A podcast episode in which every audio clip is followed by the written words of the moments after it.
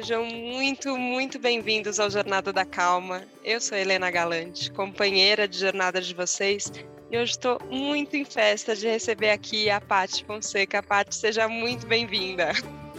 Eu que agradeço, Helena. Sou fã aqui do podcast, estou muito feliz de estar aqui hoje. Ai, que demais, que demais. Eu acabei de conhecer a Paty nessa semana aqui que a gente está gravando o podcast. O arroba dela, eu procurei primeiro pelo seu nome e falei, ué, não achei pelo nome. Não, não, Operação de Atleta Oficial. Então, é, a gente se conheceu no evento da Samsung, né, nessa semana, e que você compartilhou um pouquinho da sua história. É, e mais do que a sua história, eu acredito que você compartilhou uma energia sua, um jeito de você olhar para a vida, e foi isso que eu fiquei mais encantada, Paty. Eu queria tentar entender é, como foi essa construção, sabe, de olhar, porque eu acredito muito isso, assim, que a gente vai aprendendo a ver as coisas, né? É, e você enfrentou muitas dificuldades até até chegar onde você está aqui hoje, triatleta, enfim, é, muitas coisas aconteceram. Mas eu, eu queria primeiro te perguntar sobre esse olhar, sabe? Se você já tinha esse olhar antes, se foi um olhar que você foi aprendendo e o que, que você sente que foi te ajudando a, a olhar para a vida com essa sede de viver, sabe? Sim. Olha, é bem interessante isso. Eu acho que tudo na vida é uma construção mesmo, né? A gente, um aprendizado, uma caminhada. E, claro, eu sempre tive muita sede de viver, mas se a gente for, for buscar lá atrás, né, respostas ou, ou investigar lá atrás, poxa, eu nasci com um problema de coração. Então, eu não tinha a consciência formada, né? Então, tipo, eu tive que desde cedo é, lidar com as limitações, né, de uma insuficiência, de um coração mais fraco. E eu acho que nesse início principalmente, foi muito determinante a forma como meus pais, minha família lidava com a entre aspas doença, porque eu boto entre aspas porque eu nunca me vi como doente, porque eu nunca fui tratada como doente. Então, lá em casa a gente falava assim, probleminha de coração, não, não, sabe? e eu sempre fui tratada igual ao meu irmão. Meus, aliás, eu sempre recebi castigos piores, sabe? E eu acho que esse olhar do que o olhar do outro nos forma também, né? Ajuda a ir nos definindo. Depois a gente vai fazendo escolhas ao longo do caminho, mas esse primeiro olhar, né, na infância, eu acho que ele é bem importante. E o olhar dos meus pais sempre foi de uma para uma pessoa capaz, capaz, igual, de fazer tudo, tudo. Então, claro, eu sabia que eu tinha que fazer exames, que eu tinha que ir nos médicos, mas aquilo eu não sabia que as outras crianças não faziam aquilo. Porque a gente levava tudo isso de uma forma leve, de uma forma normal. Então, minha mãe, ah, amanhã é dia de médico, vamos no médico. As outras crianças não vão no médico? Não uhum. fazem ecocardiograma toda hora? Não fazem eletro toda hora? Sabe? Então, acho que num primeiro momento, teve esse olhar do tratamento, não, não, em termo, não eram palavras, eram, era o tratamento que era igual. E eu acho que isso é muito determinante para para qualquer outra família ou criança que tenha qualquer outra questão, sabe? Eu acho que isso, isso nos forma. Aí tem outra etapa, né? Então, por exemplo, quando eu comecei a ter mais consciência, né? Que você chega na escola, você vê que os amiguinhos, peraí, eles eles não ficam tão cansados, eles conseguem correr, eles conseguem fazer outras coisas. Poxa, eles participam da educação física, eu não posso participar, eu fico na arquibancada. Aí você vai começando a entender que, que a, as diferenças eu acho que também foi determinante um, um olhar, e eu até compartilho aqui, porque eu acho muito poderosa essa frase, sabe, Helena? É, meu pai, ele gosta muito de pôquer, ele gosta muito de é. cartas, entendeu? Ele gosta muito de jogos. E um dia ele me falou uma frase que me marcou muito. É, ele falou o seguinte, Patrícia, a vida é como um jogo, um jogo de cartas. A gente não escolhe as cartas que vêm na nossa mão. E vencedor é quem faz o melhor que pode com as cartas que tem. Não é quem ganha o jogo, é quem faz o melhor que pode com as cartas que tem. E eu entendi aquela frase. Então eu olhei para minha vida, olhei para o que eu tinha e falei: ok, eu vou fazer o melhor com o que eu tenho. Então, acho que esse olhar também ajudou a formar toda, toda a minha vida e a minha caminhada. Porque em muitos momentos eu tive menos que os outros, mas eu nunca me atrelei nessa comparação. Eu nunca me perdi Sim. nessa comparação, porque é uma perda de vida, é uma perda de tempo, porque cada um tem sua jornada, cada um tem seu caminho. E por que, que cada um passa por certas coisas, é, tá ligado ao aprendizado de cada um. Então, assim, se eu quero tirar o melhor da minha vida, da minha existência, do meu caminho, é perda de tempo olhar para os outros. Peraí, o que, que eu tenho? Porque tem muita coisa boa aqui para eu viver e para eu experimentar. E a vida é muito rica, muito abundante. Eu acho que às vezes a gente perde tempo olhando para o que a gente quer, sendo que se a gente olhar um pouquinho para o lado, o que a gente tem é tão grande, é tão maior. Então, eu acho que é, esse olhar que você perguntou, ele uhum. foi, ele começou de um olhar de igualdade que eu vivi na minha família e de um olhar de abundância para olhar para o que eu tinha, não porque eu não tinha, sabe? Nossa, isso é muito poderoso, assim, porque é, eu, a gente fica fazendo um exercício, né, de tentar entender outros pontos de vista. É, tava outro dia conversando com uma amiga minha que tem um filho muito pequeno. E aí ele teve um problema na escola com a figurinha, cartinha Pokémon, sei lá, que ele trocou, e aí depois ele se arrependeu de ter trocado, e aí agora, como, como ele ia fazer para trocar de volta? E aí ela virou para ele e falou: Olha, você vai ter que fazer um exercício de empatia e descobrir o que que seu amigo é, gostaria, o que que você pode oferecer para ele que talvez ele, ele gostaria, e aí você pode, enfim, é, um pouco de negociação, um pouco de empatia. Mas aí ele virou e falou: Mas como eu vou saber o que ele quer? Eu não nasci na casa dele, eu não tenho a mamãe dele, eu não tenho o papai dele, eu não sei o que ele come, eu não sei. Aí ela virou para ele e falou: Por isso que chama exercício, porque se a gente já tivesse, a gente já soubesse, não seria um exercício. É, e eu acho que a gente às vezes tem uma dificuldade de fazer esse exercício de empatia, né? Lá no encontro, você, em determinado momento, a gente fez atividade física juntos também, a gente vai chegar nessa parte, mas a gente colocou caneleiras bem pesadas, assim, na, na perna. Eu estou sem fazer atividade física há um ano, então eu estou absolutamente é, despreparada é, para fazer o exercício que a gente estava fazendo, e era pesado, então 3 quilos em cada perna a mais, levantando a perna, e você falou: olha, eu tinha essa sensação andando, eu não sabia na época, mas eu tinha essa sensação andando. É, e, e entender essa, essa diferença, né, e qual era a situação é importante, mas isso que você trouxe, do olhar de igualdade ser, ter sido fundamental para você, ah, para você seguir também, né, e, e não parar na dificuldade, isso é muito importante, é, e acho que essa, essa relação também com o tempo, né, porque você comentou um pouco de criança, é, falou um pouco da adolescência, que aí você entra no colégio e começa a ver, e você contou ali no evento, que a gente não falou isso aqui ainda, que você fez um transplante de coração e ele foi só na fase adulta, né? Então teve, teve também esse outro momento adulto de lidar, né? Sim. Sim, e você sabe que enquanto você estava falando, eu me lembrei aqui de uma outra característica também eu acho que eu também sempre usei muito humor a meu favor, sabe? Uhum. literalmente rir da própria tragédia, sabe? Porque afinal, se é para rir, vamos rir, né? Então, mas eu acho que o, o, o, fato de eu. Então, assim, a gente vai chegar ainda no transplante, nesse momento vamos, vamos é uma virada, né? Uhum. Mas falando assim da fase, da fase adulta, eu acho que eu, eu, me, eu me utilizava em alguns momentos de algumas estratégias então, por exemplo, eu acho que a forma como a gente se coloca é, é muito determinante também, é muito importante. Então, por exemplo, assim como não me viam como doente e eu não me via como doente, eu não me apresentava como doente. Isso significa tem, tem uma diferença entre não se apresentar como doente e, e falar a verdade. Então, por exemplo, eu não preciso expor todos os detalhes da minha vida sabe? Então, por exemplo, às vezes eu chegava na, na faculdade, por exemplo, eu chegava perto do elevador e do lado tinha umas escadas. E meus amigos, meus colegas de faculdade falavam assim: ah, tá demorando muito elevador, vamos de escada. Eu não conseguia. Mas eu vou virar e vou falar: ah, gente, eu não consigo. É uma energia que eu não queria para mim. Não é, sabe? Então, é, então eu simplesmente virava e assim: ai, ah, não, gente, pelo amor de Deus, né? Vamos de elevador. Me fazia de preguiçosa. Então, eu era preguiçosa.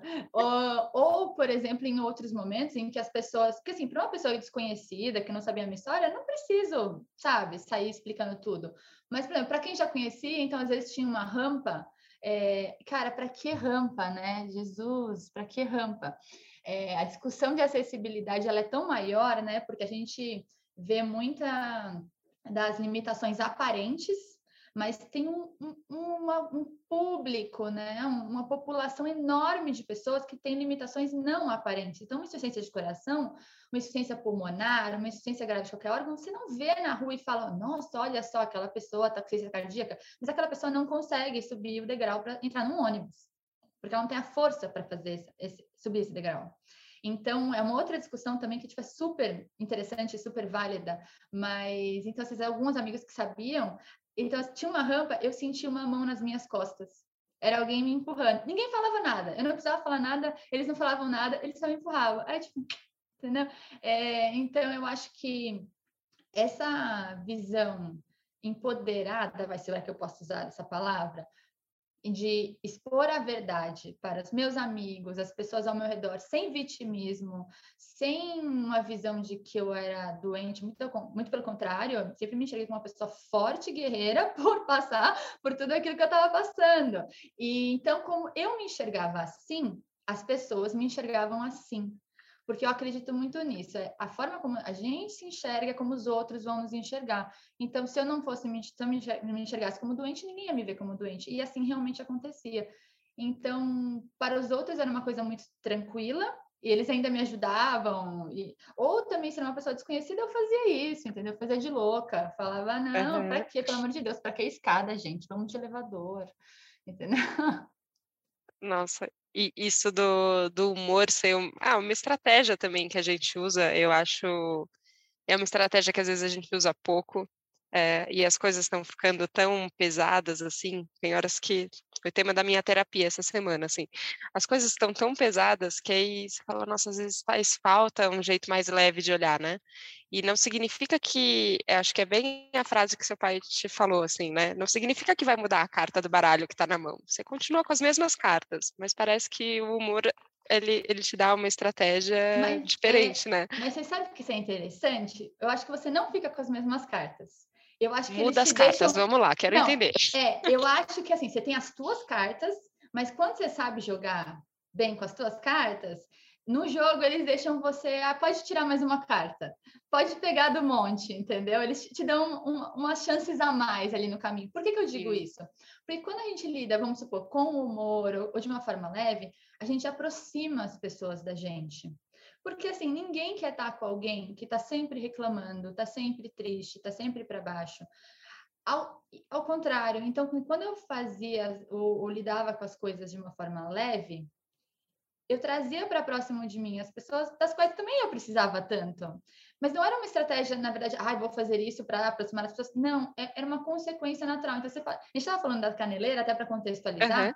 Então, a gente usou essa dinâmica né, lá na, no evento de colocar as caneleiras na, nos participantes para simular esse, esse cansaço, essa dificuldade de movimento e essa limitação. E a gente estava conversando aqui, eu lembrei de uma cena que conecta com o humor chegou um momento, sabe, Helena, que eu tinha tanta dificuldade de me locomover por causa da questão do coração, que assim, é, sair do quarto e caminhar até a, a, a, mesa da sala para comer era muito, muito, muito esforço. Então, às vezes, eu precisava, no meio do caminho, me apoiar na, na parede, pegar ar, tomar ar para conseguir chegar até a mesa. E, às vezes, a, as pessoas já estavam sentadas me esperando. Então, tipo, já tava lá minha mãe, meu irmão e quem mais estivesse lá me esperando. Eles só foram avisar, porque eu não ia ficar lá esperando antes, né? Tudo, as pessoas, Patrícia, a comida tá na mesa, pode vir. E aí eu ia lá. E aí, quando eu parava assim na parede e eu olhava para eles, tava todo mundo olhando, eu falava assim: calma, tartaruguinha tá chegando. E aí todo mundo ria, entendeu? e ficava leve. E, a gente, e sabe? E, e é engraçado que às vezes parecia que as pessoas queriam essa, essa leveza, porque é como se fizesse bem para elas também, sabe? Então eu acho que a gente ganha umas chances a mais no jogo, sabe? Sim, faz sentido, faz todo sentido. É, não tinha pensado desse jeito, mas eu acho que é, muitas vezes eu acho que eu já devo ter falado isso aqui em algum episódio assim, que a gente tem às vezes a cabeça tão fechada, né, que a gente acha que a gente tem opção A e B. É o A ou é o B? É o A ou é o B? É o A ou é o B? E, na verdade, a hora que você muda, né? E eu acho que você muda alguma coisa interna. E pode ser uma ferramenta que você usa diferente, ou, de repente, você percebe que você tem mais ajuda, né? Talvez tem mais mãozinhas, assim, nas rampas para dar uma ajuda do que você saiba. De aí parece que você fala, nossa, não, não é só A e B, tem o C, o D, o E, que eu acho que são essas cartas que vão chegando, né? Essas, uh, essas novas possibilidades de caminho, de trajeto, e acho que são um presente, né, da, da vida, assim, e acho que você, é, e eu tinha essa sensação de te ouvindo ali, que você, que você aceitou as coisas que chegaram também como, como um presente, né?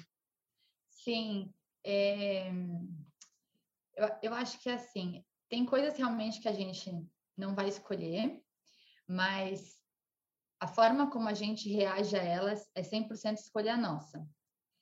E, e ao longo do caminho a gente vai, vai aprendendo, vai se descobrindo.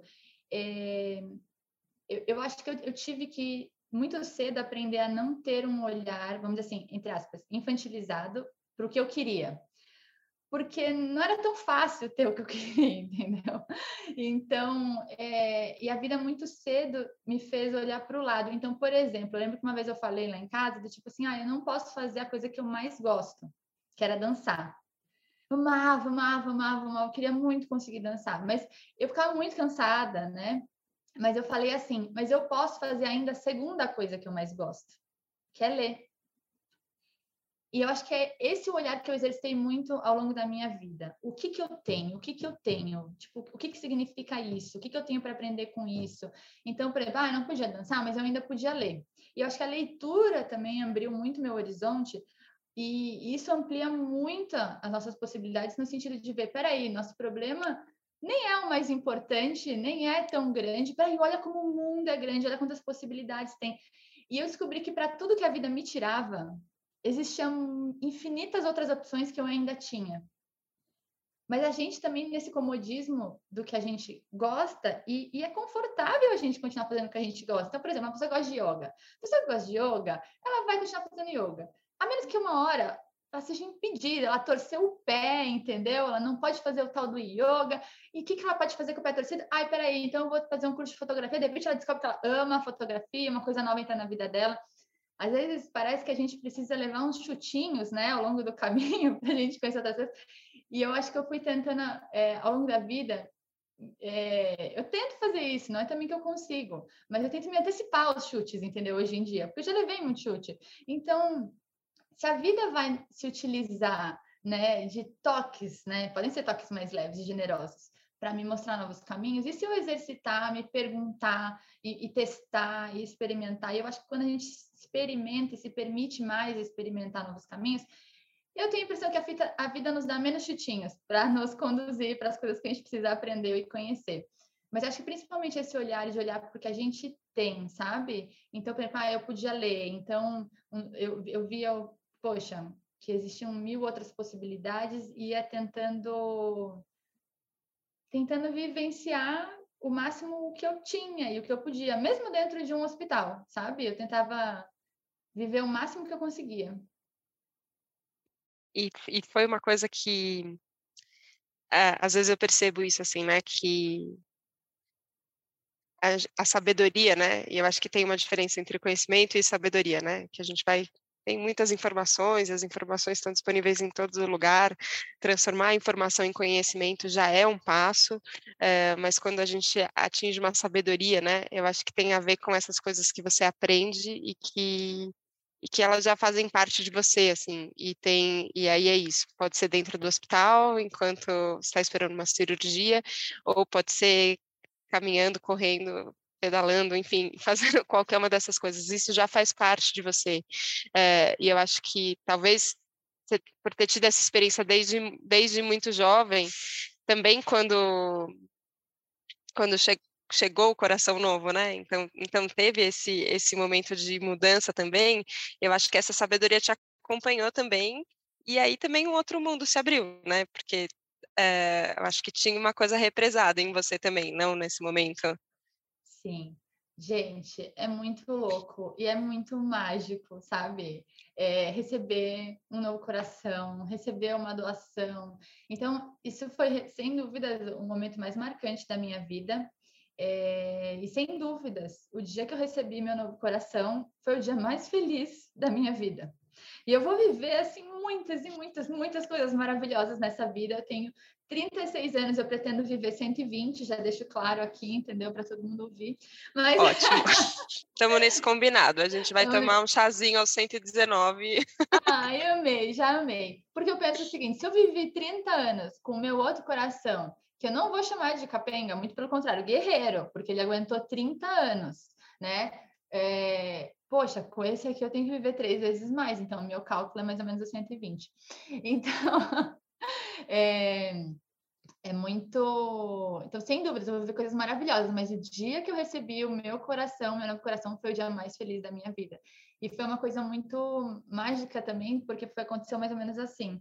É, eu já estava meses no hospital, né? A minha insuficiência ela progrediu para algo que realmente eu já dependia dos aparelhos, eu estava numa UTI, eu já não conseguia mais falar. Eu acho que esse foi um momento de todos os mais, o mais difícil, porque era uma espécie de coma consciente. Eu via o mundo ao meu redor, eu tinha uma piada para fazer, sabe? Mas eu não conseguia falar.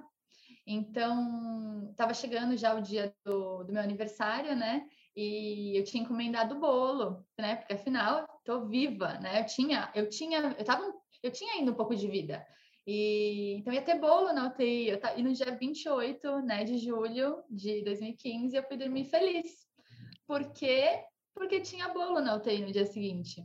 E aí, no dia 29, que era meu aniversário, uma enfermeira me estendeu um celular, eu estava dormindo ainda. E quando eu atendi, era meu médico. E na hora eu pensei, ai, que bonitinho, ele quer ser o primeiro a me dar parabéns. louca, né? E, na verdade, ele virou e falou: Patrícia, aguenta firme, o coração chegou. E foi a primeira ligação do dia do meu aniversário de 30 anos.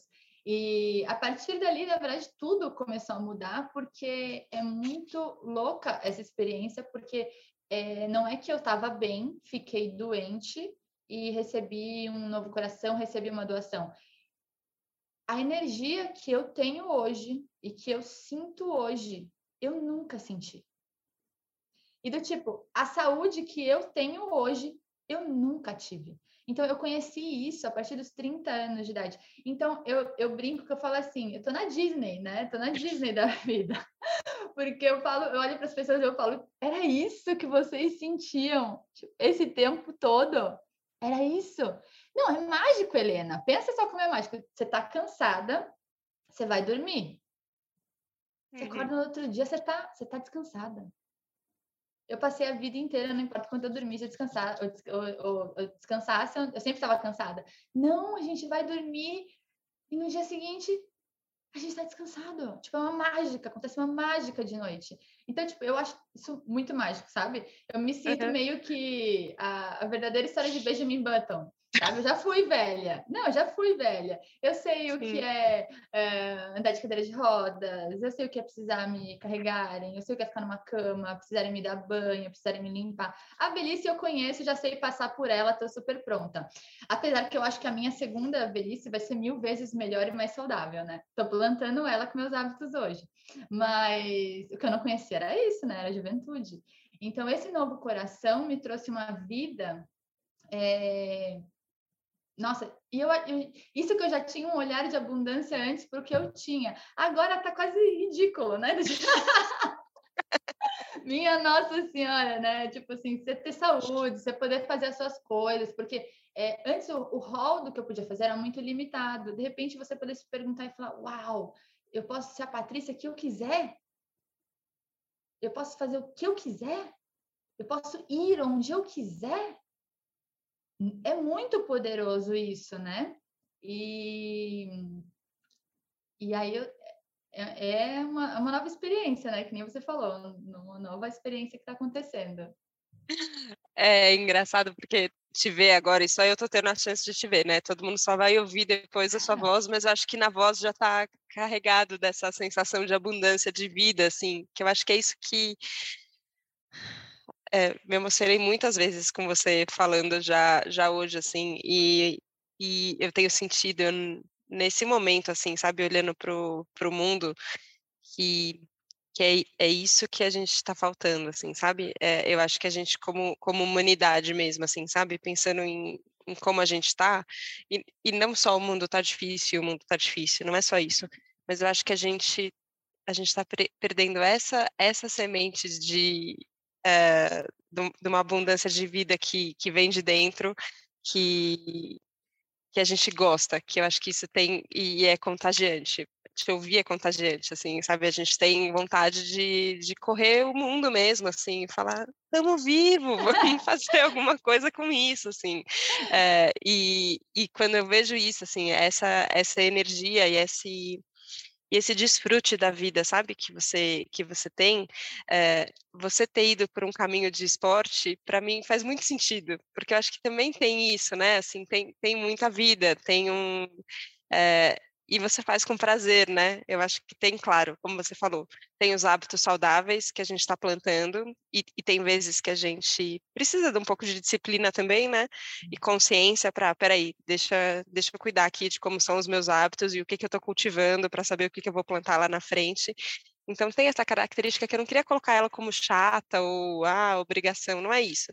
Mas requer uma disciplina se a gente quer cultivar essa. Né? Eu, chama, eu, chamaria de investimento. Investimento. A gente tem que ter essa mentalidade de investimento, é, só que do jeito que você faz, que é na chave do prazer, muito muito explícito, assim, isso é que é o mais gostoso, né? É, e não tem a ver com que lugar que a gente chega, né? Numa competição, não tem a ver com isso. Não. Eu acho que assim, é uma coisa curiosa, né? É, eu falo que às vezes quando, quando eu falo isso, eu não sei nem se uma parte de mim sente raiva de mim mesma, sabe? Por falar. Mas assim, é, porque, claro, não foi fácil chegar até aqui, né? Tipo, passar pelas coisas que eu passei. Mas é muito doido dizer isso. Poxa, se eu pudesse mudar a minha história, se eu tivesse a opção de. Ok, Patrícia, quer recomeçar de novo com o pacote completo? Porque eu costumo falar isso, né? Agora tem o pacote completo, né? É, eu, eu recomeçaria, eu, eu faria diferente e eu não mudaria a minha história pelo seguinte, porque ter passado pelas coisas que eu passei é o que me permite hoje sentir tanto prazer, sabe? E tanta felicidade de fazer coisas tão simples. Então, por exemplo, eu tô feliz às vezes de lavar a louça. Tipo, sabe? Real, tipo de brincar com a água, porque antes eu não ia ter força para estar tá em pé e, e fazer aquele esforço. Então, toda essa independência, sabe? Todo esse é, empoderamento físico de poder fazer minhas coisas, cada pequena coisa do meu dia me traz tanta alegria que, tipo assim, foi ter passado por tudo isso que me trouxe essa, essa visão de quantos detalhes eu, eu presto atenção no meu dia que eu consigo fazer. E uma coisa que eu acho muito interessante é a seguinte: eu não acho que ninguém precisa passar pelo que eu passei para sentir ou ver o que eu vejo. Então, uma coisa que sempre me incomodou muito na minha trajetória ao longo desses anos é que as pessoas usavam muito aquela frase: a dor ensina, o sofrimento ensina. Ai, detesto essa frase, entendeu? Porque, gente, a gente não quer viver nesse mundo. Vocês, vocês realmente querem isso? Assim, ninguém quer viver num mundo que a gente precisa doer para aprender sofrer para aprender, eu não acredito. Como eu sofria, tipo assim, eu me negava a acreditar que essa era a opção, sabe? Então eu acredito muito que nós podemos aprender pelo amor. Ou seja, ok, eu tive que passar por uns negócios aí no meu caminho, entendeu? Mas eu acho que outras pessoas podem aprender pela minha história, pelo que eu passei, assim como eu aprendi tanto. E só cheguei também aqui, portanto, porque eu aprendi com a história dos outros. Então, quantas pessoas venceram e, e, com suas inspirações e com suas histórias de vida me nutriram em tantos momentos que eu precisei, alegres ou tristes, para eu dar mais um passo, para eu caminhar adiante, para eu seguir em frente. Então, assim como eu me nutri de tantas outras pessoas e ganhei olhares pelos quais, assim, eu não precisei passar por aquele. Talvez eu pulei um degrau ali com a ajuda dos outros, sabe? Uhum. então, eu acho que a gente pode aprender pelo amor. Então, assim, poxa, se eu puder ajudar alguém a olhar ao seu redor e ver, poxa, tudo que eles têm, né? A gente consegue respirar sem dificuldade. A gente consegue ter independência de fazer as coisas do nosso dia. E aí, de repente, qualquer problema fica tão pequeno por tudo que a gente tem. E, e então, é assim, a gente até criou uh, aqui em casa, a gente fala de problema bom e problema ruim. Que problema parece que é só ruim, né? Mas a gente uhum. definiu entre problema bom e problema ruim. Problema, problema ruim, problema verdadeiro é não ter saúde. Isso é um problema. Problema bom é o problema que tem solução. Então, por exemplo, ah, bater o carro é um problema bom, tem solução. Ai, é, aconteceu, estourou o cano da cozinha, é um problema bom, tem solução. Estamos vivos para isso, porque a vida é isso. Né? Se a gente esperar que a vida seja uma constante de alegria, de não é isso, tá? Não, não vai ser isso. Aliás, é o contrário, a alegria está nesse caminho, nessas aventuras, nessas descobertas, nessas reviravoltas. E problema bom a gente vai lidar todo dia, e que bom que a gente está aqui com saúde para resolver. Então, eu acho que é assim, se empoderar dessa, dessa possibilidade de viver essa jornada, né? Porque é muito especial estar tá aqui, é muito especial estar tá vivo. Muita gente queria estar tá aqui, entende? Muita gente quis estar aqui, mas nós estamos. E o que, que a gente está fazendo com isso, sabe? E não precisa ser um fazendo com isso de um, ah, um significado maior. Não, é tipo assim, tá, tá tendo o pôr do sol, vai lá ver, sabe? Vai lá ver o pôr do sol. É, curte acordar, fazer as coisas do seu dia, experimenta novas coisas, se permita estar com, sabe, as pessoas que você ama. Eu acho que, enfim, a gente vai dividindo um com os outros, né? Partilhando. Sim. Eu acho que a gente tem é, entre a gente, assim, né? Um pouquinho antes de começar a gravação, vou contar para todo mundo que eu estava falando para a Patrícia, falei, Paty, acho que eu fui lá te conhecer. Né, eu acho que eu fui para esse evento para isso, assim. Perguntei, nossa, por que, que as coisas acontecem, né? Quais são as escolhas? A gente recebe muitos convites para muitos lugares e a gente está sempre num único lugar, né? Assim, é, agora a gente poderia estar tá fazendo um milhão de coisas e a gente está aqui conversando. Quem está ouvindo a gente poderia estar tá em um milhão de lugares ouvindo um milhão de coisas e por algum motivo deu o play e está aqui nesse momento na conversa com a gente você fala, por que que as coisas acontecem, né? E aí e eu penso muito nisso, assim, que esses encontros é, que, a, que a vida oferece, que a vida está sempre oferecendo, não importa se você está enfrentando um problema bom ou se você está enfrentando um problema ruim também, se, se é uma questão de falta de saúde, não é, é a vida continua te oferecendo isso, né? Essa possibilidade de encontro e esses e esses aprendizados.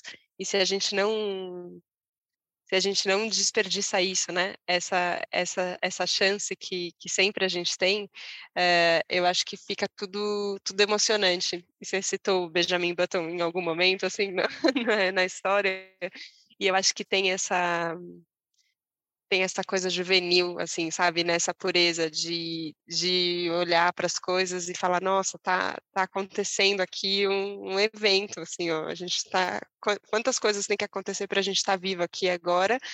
então vamos, é, vamos aproveitar, não é, não é simplista, e eu acho que você traz isso de um jeito muito legal, não quer dizer que vai ser só mar manso e, e água de coco na praia, assim, não, não é. Mas, mas também não significa que a gente tem que aprender pela dor. Então, acho que você consegue, com a sua história, assim, é, pegar essas coisas que parecem meio paradoxais, mas elas não são, na verdade, né? E tem, e eu vejo também isso, assim, que a, a persistência de um passo depois do outro, né? E saber que agora a gente está no momento, mas daqui a pouco vai ser outro, é muito importante. E eu acho que você acaba levando levando a gente junto com você também, né? Isso de compartilhar para você também é natural, né? De, de contar para as pessoas, é, é gostoso de seguir, te acompanhar por conta disso, assim. Parece que, que a gente vai indo junto. Não, sim. Eu gosto de compartilhar porque eu acho que é, não pode ser só para mim, sabe? Não, é, eu acho que foi tão difícil, sabe? Foi tão difícil em tantos momentos. E eu também não venci sozinha, porque ninguém vence sozinho. Então, assim, eu venci porque muitas outras pessoas, e vencer nesse sentido de sobreviver, né? É, de estar aqui hoje. Então, assim, eu venci porque tantas outras pessoas lutaram comigo. E, sério, foram muitas pessoas, né? Muitas pessoas que me ajudaram. Seja em hospitais, profissionais de saúde, família, amigos, né? Sempre pessoas maravilhosas. E então assim, eu acho que a gente tem que dividir, sabe? Eu acho que a vida foi sempre tão generosa comigo, né? Eu sinto muito isso. É, e é engraçado isso, porque talvez eu era a, a, a, que menos tinha possibilidades, mas eu sempre senti que ela era generosa. Porque ela é generosa com todos nós. E é bem o que você falou, se a gente presta atenção nesses sinais que a vida nos traz, né? É que às vezes a gente não quer prestar atenção, né? Às vezes a gente quer um negócio, a vida tá lá, é por aqui, amiguinho, é por aqui, é por aqui. Ela bota um holofote, ela bota a música, ela bota a banda, venha para cá, venha para. Não, a gente do tipo quer ir pelo outro caminho. Rola isso também, né? Então, é, todos nós passamos por isso. Mas eu acho que é isso, quando a gente presta atenção nesses sinais ao nosso redor e as mensagens que chegam, a nossa caminhada também fica mais fácil. E ai, é muito bom, gente, estar tá vivo, estar tá aqui, entendeu? A gente tem que curtir isso daqui. Paty, queria te agradecer demais uh, o encontro, a generosidade que você tem, uh, o coração gigante que, que cabe, que, que eu me senti dentro dele, eu acho que todo mundo que está ouvindo se sente também. Uh, e e as lembranças, porque eu acho isso, assim, às vezes a gente precisa de holofotes e música e, e muitas placas para ir pelo caminho que a vida está apontando. E eu acho que esse episódio foi, para mim, pessoalmente, e eu espero que para mais pessoas também, um grande sinalizador de caminho. Então, queria dizer que eu estou encantada por você e muito, muito grata. Obrigada, obrigada de estar aqui. Eu que agradeço muito. Como eu disse no começo, eu sou muito fã aqui. E, bom, eu vou continuar aprendendo com Jornada da Calma, com os outros episódios e com tantas outras pessoas generosas que vêm aqui dividir. E se eu puder deixar um pouquinho também, eu fico muito feliz. Então, eu deixo aí um beijo no coração de todo mundo que está ouvindo e bora aproveitar cada batida desse nosso coração. Bora, bora. Obrigada, obrigada, Paty. Obrigada você que nos ouviu aqui com, com o coração aberto. Eu falo isso tantas vezes e hoje isso ganhou um outro sentido muito mais profundo. Toda vez que eu falar dele, eu vou pensar nisso, em cada batida que a gente está aqui, agradecendo por ela, por ela. Obrigada pela confiança, obrigada pela companhia. A gente se vê na próxima segunda, no próximo Jornada da Calma. Um beijo. Tchau, tchau.